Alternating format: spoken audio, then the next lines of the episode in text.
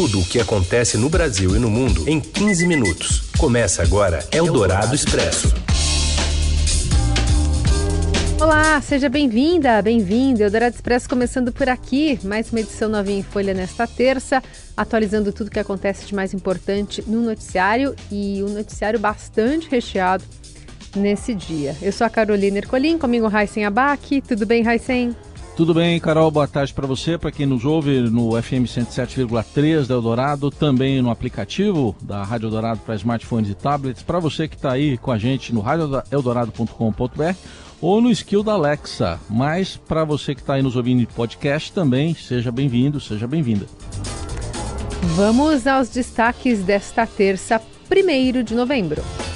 Polícia Rodoviária Federal nega omissão e diz ter multado caminhoneiros e liberado mais de 300 pontos, mas os bloqueios de estradas permanecem em pelo menos 20 estados e no Distrito Federal. Ministro Alexandre de Moraes, do Supremo Tribunal Federal, alega risco à segurança nacional e ordena o uso da PM para liberar rodovias fechadas por protestos de bolsonaristas e ainda os prejuízos na entrega de produtos básicos com as manifestações e o silêncio de Jair Bolsonaro sobre a derrota eleitoral e os protestos nas estradas. É o Dourado Expresso. Tudo o que acontece no Brasil e no mundo em 15 minutos. Segundo o balanço divulgado pela Polícia Rodoviária Federal, há bloqueios ativos com total obstrução e interdições com é, obstrução parcial em 267 estradas de 20 estados e no Distrito Federal. O maior número de bloqueios é registrado em Santa Catarina, com 35, e o de interdições no Paraná, com 27. Segundo a entidade, pelo menos 306 manifestações já foram desfeitas. Em coletiva de imprensa, o diretor de operações da Polícia Rodoviária Federal, de Jairlon Henrique Moura, citou os protocolos adotados pela corporação para buscar desobstruir as estradas pelo país é preciso sim ter um protocolo bem definido, que envolve inclusive a medida administrativa, como por exemplo as autuações, que elas podem variar de 5 mil até 17 mil reais. Hoje mesmo e ontem mesmo já foram aplicadas diversas autuações. Aqueles manifestantes que estejam nesses pontos obstruindo, prejudicando o direito de ir e vir, poderão ser autuados em mais de 5 mil reais, de acordo com o Código de Trânsito. E aquelas pessoas que estão dando a logística, organizando esses bloqueios, podem ser autuadas, desde que flagradas, até um pouco mais de 17 mil reais. Já foram emitidas 182 autuações contra caminhoneiros em razão do bloqueio das estradas. E Jailon Henrique Moura, que a gente acabou de ouvir, ainda reafirmou que a prioridade é possibilitar a circulação de pessoas e cargas em corredores estratégicos. Isso porque essas manifestações que são contra o resultado da eleição, que deu a vitória a Lula sobre Jair Bolsonaro, podem comprometer a entrega de gasolina, carnes e serviços de saúde. De Brasília, as informações chegam com André Borges. Boa tarde, André. Boa tarde, Carol, Heisen e ouvintes da Rádio Dourado.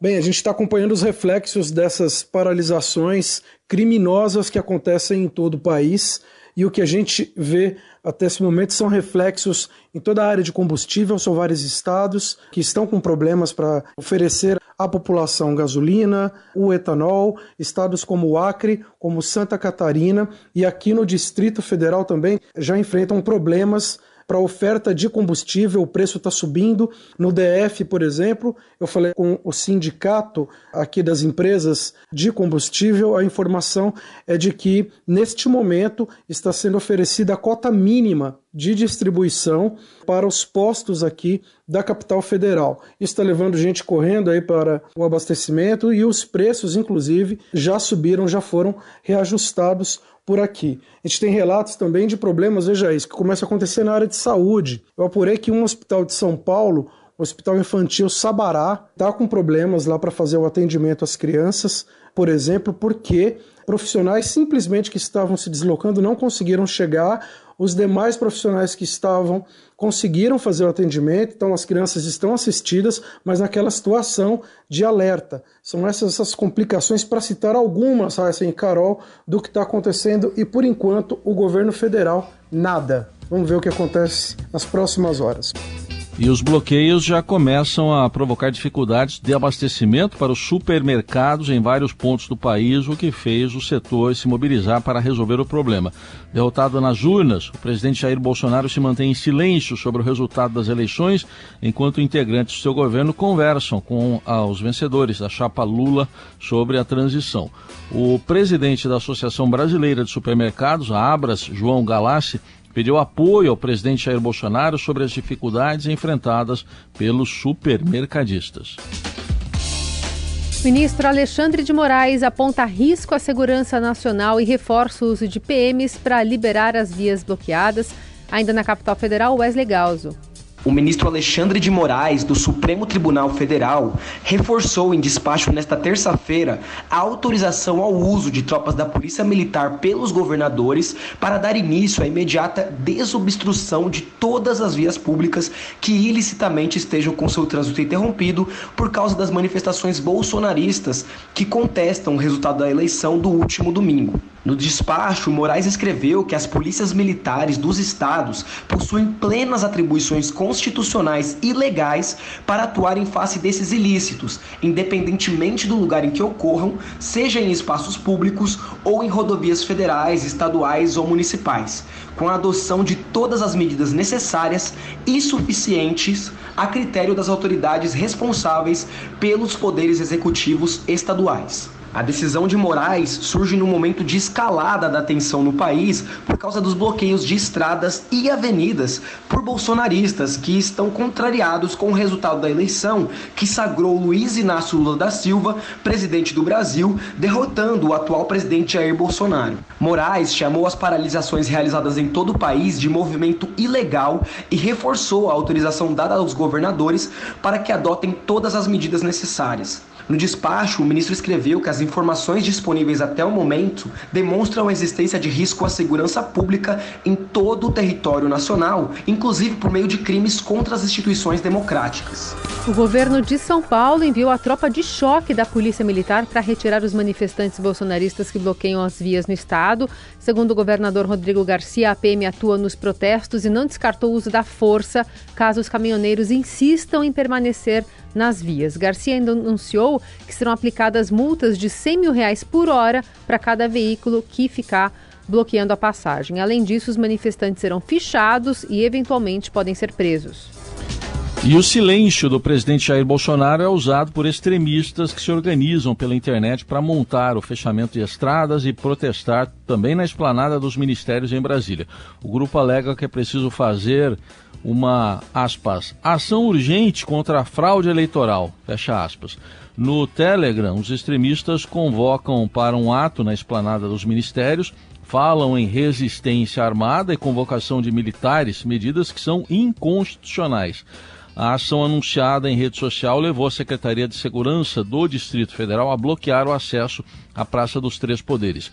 Os manifestantes também incentivam a reunião em frente ao quartel-general do Exército na capital federal. Um grupo de apoiadores do presidente já está com bandeiras no setor militar, próximo à sede do comando do Exército. Lideranças do Congresso e do agronegócio também tentam desmobilizar esses bolsonaristas. No entorno do Distrito Federal, também há movimentação de caminhoneiros. No núcleo rural do Paranoá, 40 quilômetros de Brasília, manifestantes atearam fogo em pneus e bloquearam a BR-251.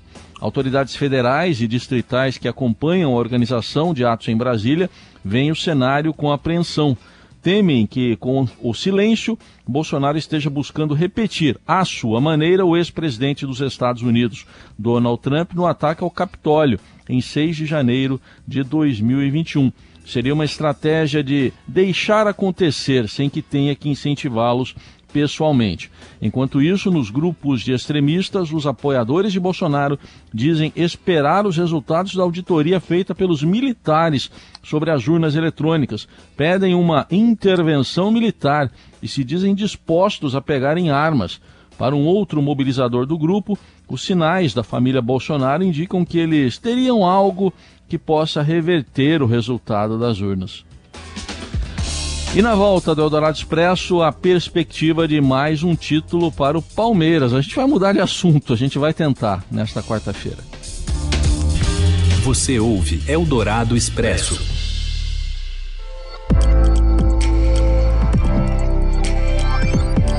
Eldorado FM. Agora ficou mais fácil acompanhar notícias sobre investimentos e mercado financeiro no Brasil e no mundo. É o Minuto e Investidor, com boletins de segunda a sexta-feira, no Jornal Eldorado às 8h50 da manhã e no fim de tarde às 17h25, para que você fique informado de forma rápida e descomplicada. E Investidor, informação confiável para investir bem. Oferecimento Ágora Investimentos. Após 15 anos, o maior saxofonista de todos os tempos está de volta ao Brasil, Kennedy. Dia 19 de novembro no Espaço Unimed, em sua nova turnê mundial, An Evening with Kennedy. Não perca a chance de apreciar um show emocionante com as músicas do ganhador do Grammy que marcaram gerações. Garanta já o seu ingresso em ticketsforfun.com.br. Realização Time for Fun. Consulte classificação etária. Itaú Personalité apresenta Morning Call, mercado em 15 minutos. Informação é tudo para quem investe. Olá, eu sou Martim Iglesias, especialista líder em recomendação de investimentos do Itaú Personalité e vou te contar os principais acontecimentos da semana que podem impactar os seus investimentos. Você pode acompanhar o Morning Call, Mercado em 15 Minutos, a live mais concisa do mercado, todas as segundas às 9h15 da manhã, pelas redes sociais do Itaú Personalité e Estadão. Ative as notificações e fique informado. Até lá!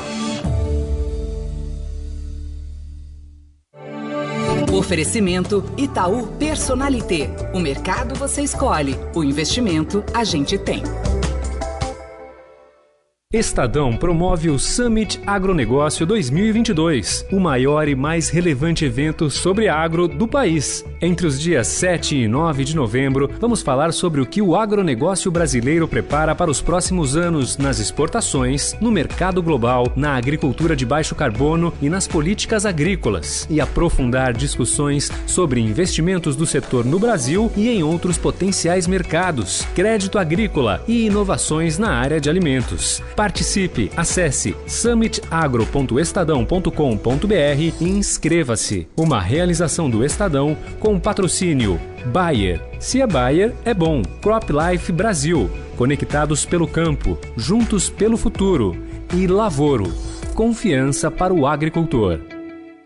O impacto da tecnologia nos processos de negócio é assunto do Start, com Daniel Gonzalez, toda quarta-feira, às nove da noite.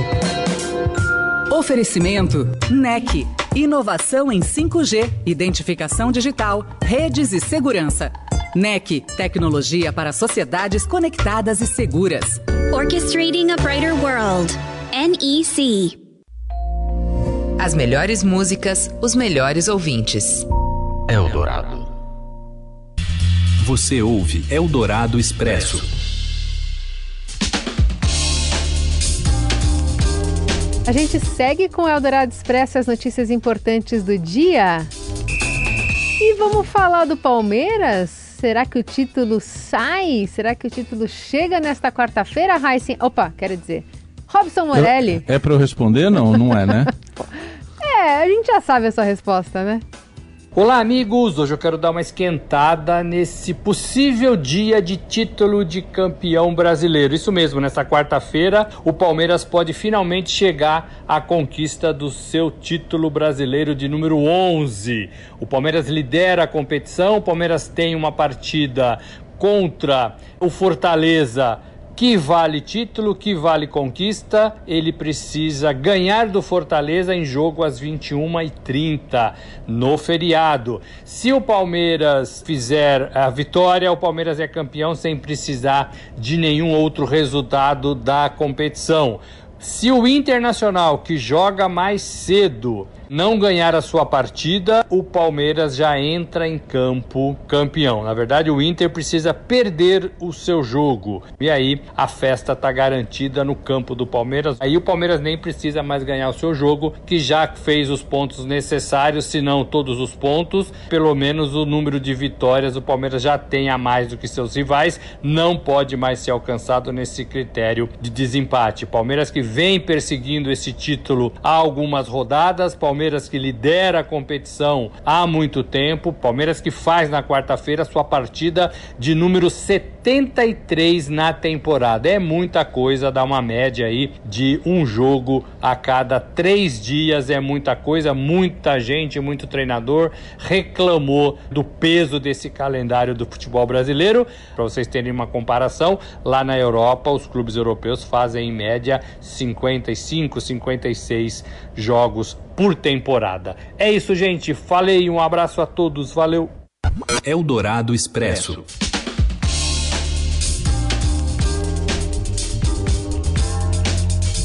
E você que está nos ouvindo neste primeiro de novembro, já ouviu falar em frio em novembro no Brasil?